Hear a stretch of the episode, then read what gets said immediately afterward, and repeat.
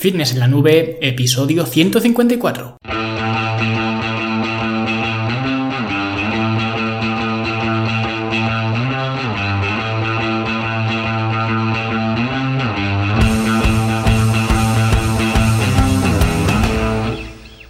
A todos un viernes más, una jornada más aquí a Fitness en la Nube donde hablamos de fitness, de nutrición, de entrenamiento y donde cada viernes, cada semana os traigo las técnicas, consejos, estrategias, trucos y como lo queráis llamar para que construyáis un mejor físico y tengáis un estilo de vida más activo y más saludable. Hoy vamos a hablar sobre eh, las dos únicas estrategias o dos únicos sistemas de estructurar un plan de, alimentación y vamos a ver las ventajas e inconvenientes de cada una de, de, ellas. Pero antes de hablar de alimentación, hablamos como siempre de la Academia de Fitness en la Nube, tu plataforma para verte mejor, sentirte mejor y rendir mejor, llena de cursos para que puedas aprender a optimizar tu estilo de vida, cursos como aprender a diseñar un plan de alimentación, cómo optimizar el sueño y el descanso, entrenamiento y alimentación para personas de más de 40 años, principios básicos de una transformación física y un montón de cursos más que tenéis disponibles dentro de la plataforma. Además también tenéis programas de entrenamiento, un programa completo para entrenar más de un año en casa, simplemente en casa, desde tu salón, tu habitación o donde sea, con un material muy básico, barato y fácil de conseguir, talleres, planes de alimentación y bueno, una locura todas las cosas que, hay en la academia y que va habiendo, ¿vale? Y la última locura que acaba de salir es el curso para planificar una fase de volumen muscular, para todos aquellos que estén preguntándose pues cómo hacer una etapa de volumen bien hecha, pues lo vais a tener todo ahí. Y esta semana pues hemos tenido la primera clase donde vemos quiénes deberían hacer una etapa de volumen y por tanto quiénes deberían hacer el curso y quiénes no y por qué. Porque especialmente en este tema, el tema de la etapa de volumen, pues es algo muy extendido que seguramente la mayoría de vosotros pues hayáis escuchado más de una vez este eh, término y la mayoría también habréis hecho eh, pues alguna etapa de volumen, mejor o peor, pero seguro que alguna vez habéis dicho eso es que estoy en volumen, ¿no? Y creo que esta eh, primera clase es imprescindible precisamente por eso, porque una etapa de volumen realmente es algo que no todo el mundo debería hacer. De hecho, cuando veáis la clase comprobaréis que realmente no hay tanta gente que esté en disposición de hacer una etapa de volumen o en buena disposición. Y sin embargo es algo que en la población fitness, digamos, pues está muy extendido, pero no deja de ser una estrategia relativamente avanzada. Así que vamos a ver por qué y quiénes son las eh, personas que realmente van a sacarle partido a este curso y a una fase de, de volumen. Y antes de terminar con este autobombo, como siempre, ¿no? Pues recordad también que tenéis disponible la guía de la suplementación deportiva dentro de la academia, pero el lunes, ¿vale? Va a desaparecer. Me parece que el lunes es 30, ¿vale? Así que si la queréis, eh, daos prisa en descargarla porque eh, luego ya no hay eh, marcha atrás. Como os dije, al terminar septiembre, pues la iba a bloquear, así que ya nos quedan solo unos días y además es probable incluso que depende de cuando escuches los, los podcasts, pues que cuando lo escuches ya no esté disponible la guía, ¿vale? Así que eh, pues estate eh, rápido y descárgatela ya antes de que sea tarde porque el lunes, como digo, desaparece y no digáis que no os lo he avisado. Así que si queréis acceder a todo este material, fitnesslanube.com son 10 euros al mes con todo mi soporte personal y sin permanencia ni cosas de estas eh, raras. Y ahora sí, vamos a ver cuáles son estas dos estrategias o estos dos sistemas para estructurar un plan de alimentación. Y aunque no tienen un nombre comercial o un nombre común para todo el mundo para referirse a estas dos estrategias o para llamar a estos sistemas, yo los llamo de esta forma, o plantillas o Excel, ¿vale? Y realmente la única forma de preparar un plan de alimentación es usar una de estas dos vías, utilizar plantillas o utilizar lo que yo llamo un Excel, ¿vale? O los cálculos. O te casas con una plantilla o utilizas eh, pues el Excel, digamos, o los cálculos para organizar eh, tu alimentación. Y ambas tienen sus ventajas y también, eh, pues, lógicamente sus inconvenientes. Así que vamos a ver las primeras, que son las plantillas. Y es que las plantillas básicamente están basadas en comidas que puedes comer o en alimentos que puedes comer y en alimentos que no se pueden comer o que no puedes comer. Es un poco eso de eh, alimentos eh, prohibidos y alimentos permitidos. Y de estas hay muchísimas. De hecho,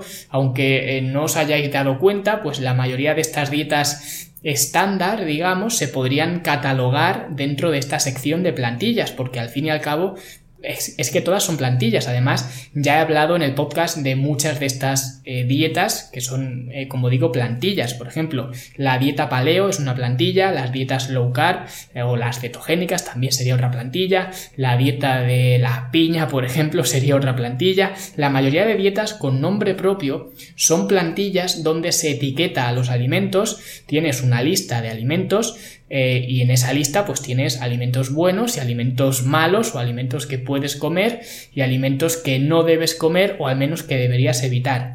Y aquí al estar eh, recogidos la mayoría de sistemas de alimentación o la mayoría de dietas, pues podríamos decir que existen eh, cosas razonables y cosas ridículas. Por ejemplo, la dieta de la piña o la dieta morada, esta que os comentaba hace unas semanas, que hacía una famosa, que ahora mismo no recuerdo quién era, que era comer solamente cosas moradas, pues esto lógicamente son sistemas ridículos, ¿vale? Lo diga una famosa o lo diga la vecina del cuarto, da igual, ¿vale? Pero luego hay otras que sí que tienen cosas buenas o rasgos buenos. Por ejemplo, la dieta paleo, que ya he hablado de ella, pues creo que dos veces en el podcast y no quiero ser pesado, pero aunque sea una dieta que no viene de la antropología sino del marketing, pues aún así tiene cosas buenas porque te hace eh, evitar los alimentos ultraprocesados, te hace comer más proteína, a mi modo de ver una cantidad quizás excesiva, pero al menos es un avance, ¿vale? Pero luego no estoy de acuerdo en eh, su afán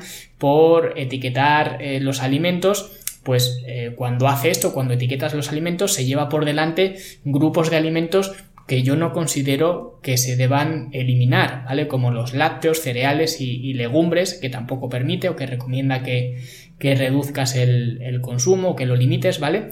Y eh, no entiendo por qué, ¿vale? Pero bueno, esto eh, ya lo expliqué en su episodio correspondiente, que os lo dejaré en las notas de este artículo, ¿vale? En el artículo que acompaña este, este podcast, si es que lo queréis escuchar, si no lo habéis hecho ya. Pero el caso es que hay plantillas que tienen cosas buenas, ¿vale? Una dieta vegana, por ejemplo, también sería una plantilla, porque eh, aunque cualquier persona, yo diría que la mayoría de personas al menos, o como digo, al menos debería ser así, o yo creo que debería ser así, que la mayoría se decanten por este estilo de alimentación por eh, motivos éticos, pues una alimentación vegana tiene también muchas ventajas en el sentido, dejando como digo la ética al, margen, en el sentido de que se potencian las verduras, hortalizas, frutas, se le pierde el miedo a los carbohidratos en general, porque normalmente pues una dieta vegana bien hecha eh, pues suele ser alta en, carbohidratos, ¿vale? Entonces le pierdes el miedo y ves que no tienen nada de malo, ¿vale? Entonces tiene cosas muy buenas, ¿vale? Y aún así sería otra plantilla, ya digo,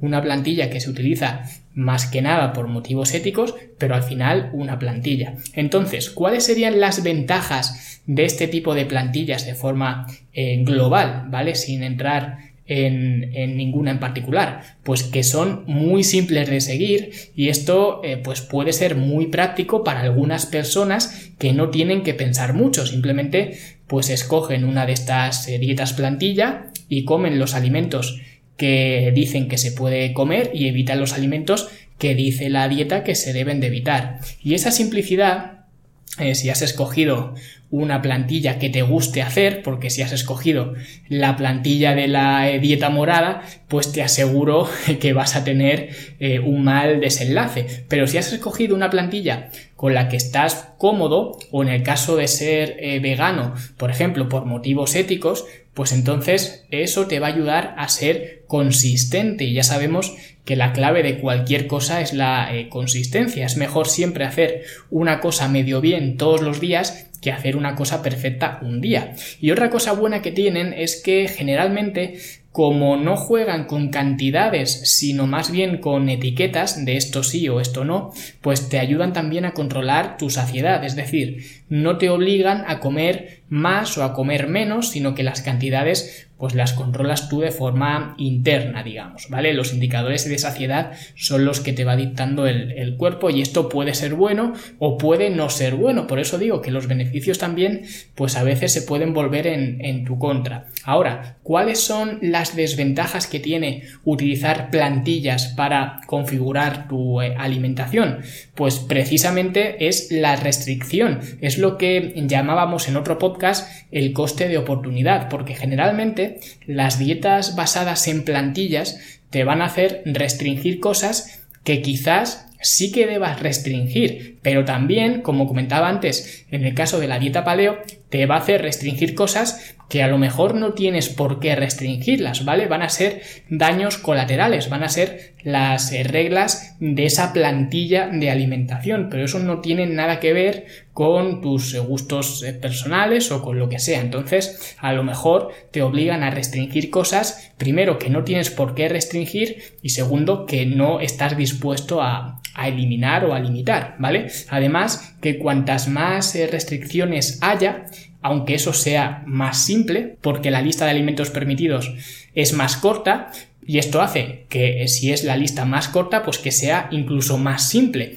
Y eh, que sea simple, pues como hemos dicho antes, es un beneficio. Pero lógicamente, conforme se reducen las posibilidades de escoger, aunque eso signifique que la dieta sea más simple, también se hace más difícil de seguir en el día a día. Y eso, pues a su vez, eh, perjudica a la consistencia, ¿vale? Por eso digo que algunos beneficios se pueden volver en tu contra. Y luego otro contra enorme que le veo, que realmente no debería ser así, pero viendo cómo está el panorama, pues es un contra eh, muy importante quizás el mayor contra que tiene, que es el peligro del fanatismo. Y esto creo que también lo he hablado en otros eh, programas, pero cuando la gente se mete en una de estas plantillas de alimentación, que realmente lo puedes llamar paleo, lo puedes llamar cetogénica o lo puedes llamar como tú quieras, pero no dejan de ser plantillas, pues cuando la gente se mete ahí, o mucha gente, o al menos los que más dan la vara, pues eh, son gente que adopta una mentalidad de todo o nada.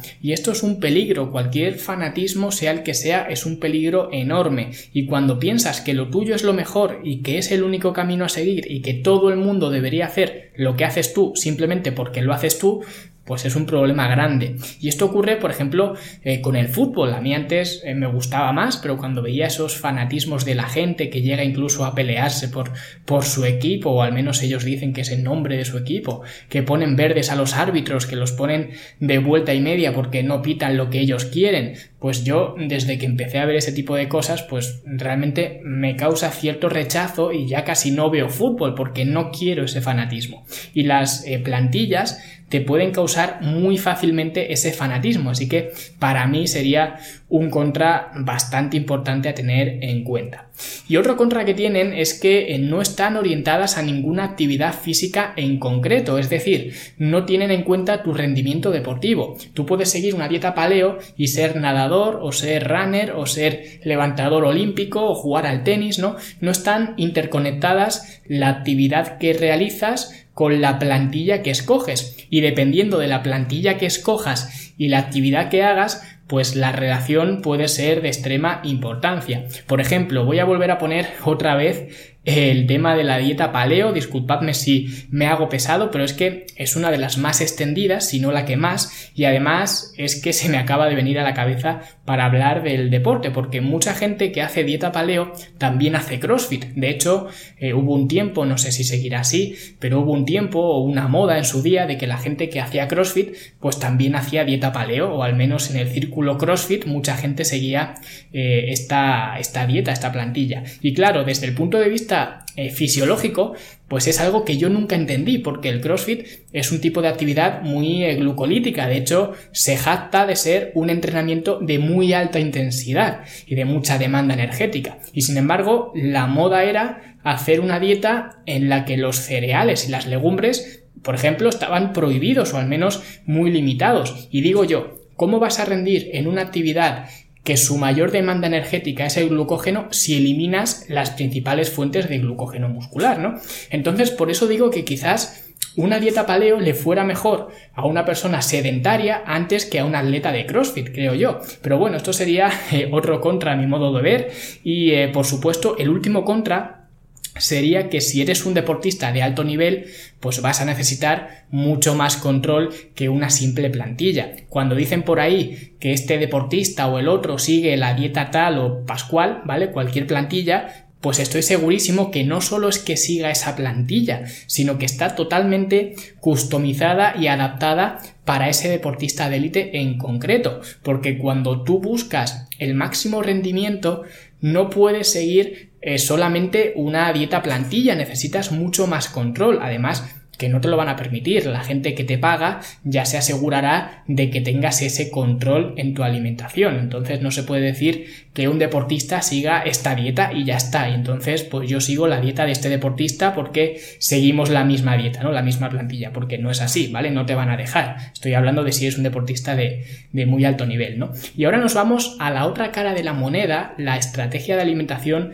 basada en el Excel o en los eh, cálculos. Y aquí, eh, si en las dietas plantilla el máximo exponente era la dieta paleo, aquí el máximo exponente es el contar eh, macros, el IIFM y Fit Features Macros, que por si alguien no lo sabe, simplemente se trata de dividir las calorías entre los tres macronutrientes que son los carbohidratos, la proteína y la grasa y darle pues una cantidad en gramos a cada uno. Es como la eh, evolución de contar calorías. Contar calorías sería de hecho otra forma de dieta Excel, ¿no? Porque estás cuantificando las, eh, las variables y el contar macros sería como ir un paso más allá. Y esto, el estar eh, contando macros y demás, a mí me parece muy tedioso de hacer. De hecho, yo creo que no lo habré llegado a hacer más de dos días eh, seguidos hace cerca de cinco o seis años, o sea que para mí no era nada práctico y sé que hay gente que para ellos es una estrategia estupenda, ¿vale? Todo lo que comen lo van apuntando en MyFitnessPal o en eh, cualquier aplicación o en cualquier sitio y lo hacen un hábito. Pero a mí eso nunca me ha gustado en, en lo personal. Primero porque, como he dicho, es bastante tedioso o al menos para mí lo es. Y segundo porque no veo necesario hacer eso a menos que necesites pues tener un control exhaustivo de tu alimentación. Y eso, a no ser que seas un deportista de alto nivel, como he comentado antes, pues no te va a servir de mucho. Te va a dar igual consumir 180 eh, o 210 gramos de proteína o 50 o 70 gramos de grasa o de 150 a 200 gramos de carbohidratos. La diferencia no va a ser abismal, no vas a notar una diferencia en tu composición corporal que vaya a ser de un antes y un después. Entonces, para mí, la gran ventaja que tiene esta estrategia de números es que se presta a hacer ajustes, porque al tener más detalle de lo que estás comiendo, pues eso te da más control para luego pues hacer ajustes e ir modificando y luego también que al tener más controladas las variables, pues también suele funcionar mejor y ver resultados relativamente rápidos. Si pasas de no contar calorías a contar calorías y a consumir pues una cantidad de calorías decentes eh, que necesites según tu objetivo, pues vas a notar una mejora mucho más rápido que si simplemente te limitas a meterte en una dieta cetogénica o en la plantilla de dieta que sea, porque ahí vas a dar más palos de ciego, digamos, y esto sería mucho más eh, preciso. Entonces, esa motivación inicial de ver que algo funciona o que te funciona muy bien, pues también te hace ser más consistente, porque siempre es más fácil ser consistente con algo que funciona que con algo que esperas que funcione. Así que esa eh, ventaja inicial de tener todo más controlado y de esta forma pues tener resultados algo más rápido, pues también puede aumentar eh, tu adherencia. Pero claro, también tiene problemas y el principal problema es que, como he dicho antes, es muy tedioso de hacer el estar apuntando pues todo lo que comes para siempre, ¿vale? Yo siempre hablo en el largo plazo y entonces pues hacer esto durante un tiempo limitado pues puede ser bueno. De hecho, yo siempre recomiendo hacerlo durante un tiempo eh, limitado y creo que también hice un episodio hablando de los pros y contras de contar calorías y creo que puede ser una estrategia útil para hacer pero como digo, durante un tiempo limitado, pero hacerlo para siempre como modo de vida, pues a mí me parece excesivo, ¿vale? Yo no me veo dentro de 20 años o 30 años pues apuntando lo que como en, MyFitnessPal, ¿no? Y al final es que te conviertes en un esclavo de MyFitnessPal o de la herramienta o aplicación que utilices. Y esta complejidad pues se puede hacer que lo acabes dejando, ya digo, yo al menos no me veo dentro de 20 años metiendo alimentos en, en MyFitnessPal y creo que nadie de aquí, nadie que me está escuchando se debe ver dentro de 20 años haciendo eso, ¿no? Entonces, por eso digo que en el largo plazo, pues puede ser bastante problemático el ser consistente. Y luego, otro contra muy importante es que muchas veces eh, nos empeñamos en calcular cosas que no se pueden calcular. ¿Cuántas veces habéis visto a gente que te dice que te va a enseñar a calcular tus macros o eh, plantillas o herramientas online para calcular tus macros y cosas así? Y al final es que el cuerpo no se puede tratar como una hoja de Excel, ¿vale? Donde todo cuadra al, céntimo y decir, es que necesitas un 35% eh, de proteínas totales, eh, un 20% de grasa y un 45% de, hidratos, que no sé si la suma cuadra, pero bueno, y donde dice que ese sea el ratio perfecto para, para cualquier cosa o para algo, ¿no? O sea que pueden servir como indicador para tener un punto de partida porque son medidas digamos estimadas, son recomendaciones generales, pero no se puede tomar como algo absoluto y algo que necesites llevar al milímetro. Si tienes que hacer 50 gramos de grasa al día, pues no tienes que llegar a 50 gramos exactos al, día. Como digo, son recomendaciones eh, generales además y supongo que habrá muchos, pero yo nunca he conocido ningún culturista ni ningún deportista de alto nivel de cualquier deporte y he dicho primero eh, culturista porque conozco varios y porque además son quizás los deportistas que más exprimen su dieta. Pues no conozco a nadie que después de comer se vaya a MyFitnessPal a apuntar los gramos de cosas que ha comido. Es decir, si ellos, que son los que más precisión necesitan, no lo hacen, pues dudo mucho que nosotros necesitemos hacerlo para ir cuatro veces a la semana a levantar pesas a un gimnasio y luego ir a la oficina a estar sentados delante de un ordenador. Y es como siempre digo, no todo lo que se puede medir se debe medir y no todo lo que se debe medir se puede medir. Así que estas son las dos aproximaciones que podéis seguir para estructurar vuestra alimentación. Como habéis visto, ambas tienen sus eh, cosas buenas y sus cosas no tan buenas. Algunas plantillas les puede venir bien a un perfil de persona determinado y a otras no. A algunas personas les puede venir bien durante un tiempo contar calorías y ver qué es lo que realmente están metiendo en su cuerpo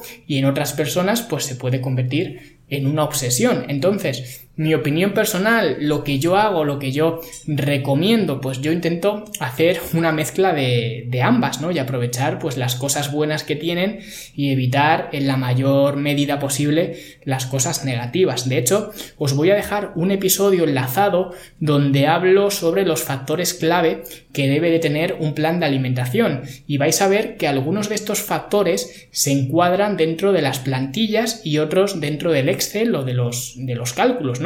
Por eso mismo diseñé el sistema de porciones, que es un sistema eh, híbrido, podríamos decir, que os explico el funcionamiento en el curso para diseñar un plan de alimentación que tenéis dentro de la academia y con el sistema de porciones, pues esto me sirve para aprovechar las ventajas de ambos eh, grupos y de alguna forma pues paliar en la medida de lo posible los inconvenientes que hemos visto antes. No es una estrategia para todo el mundo, de hecho en ocasiones también utilizo una aproximación de dieta flexible que ya os aviso que no tiene nada que ver con esto de cuadrar macros y demás que os he estado contando antes, ¿vale? Yo lo llamo dieta flexible, pero a mi modo de, ver, ¿vale? Es decir, que no es lo que comúnmente se puede conocer como dieta flexible, es una aproximación propia, digamos, yo utilizo el mismo nombre, ¿vale?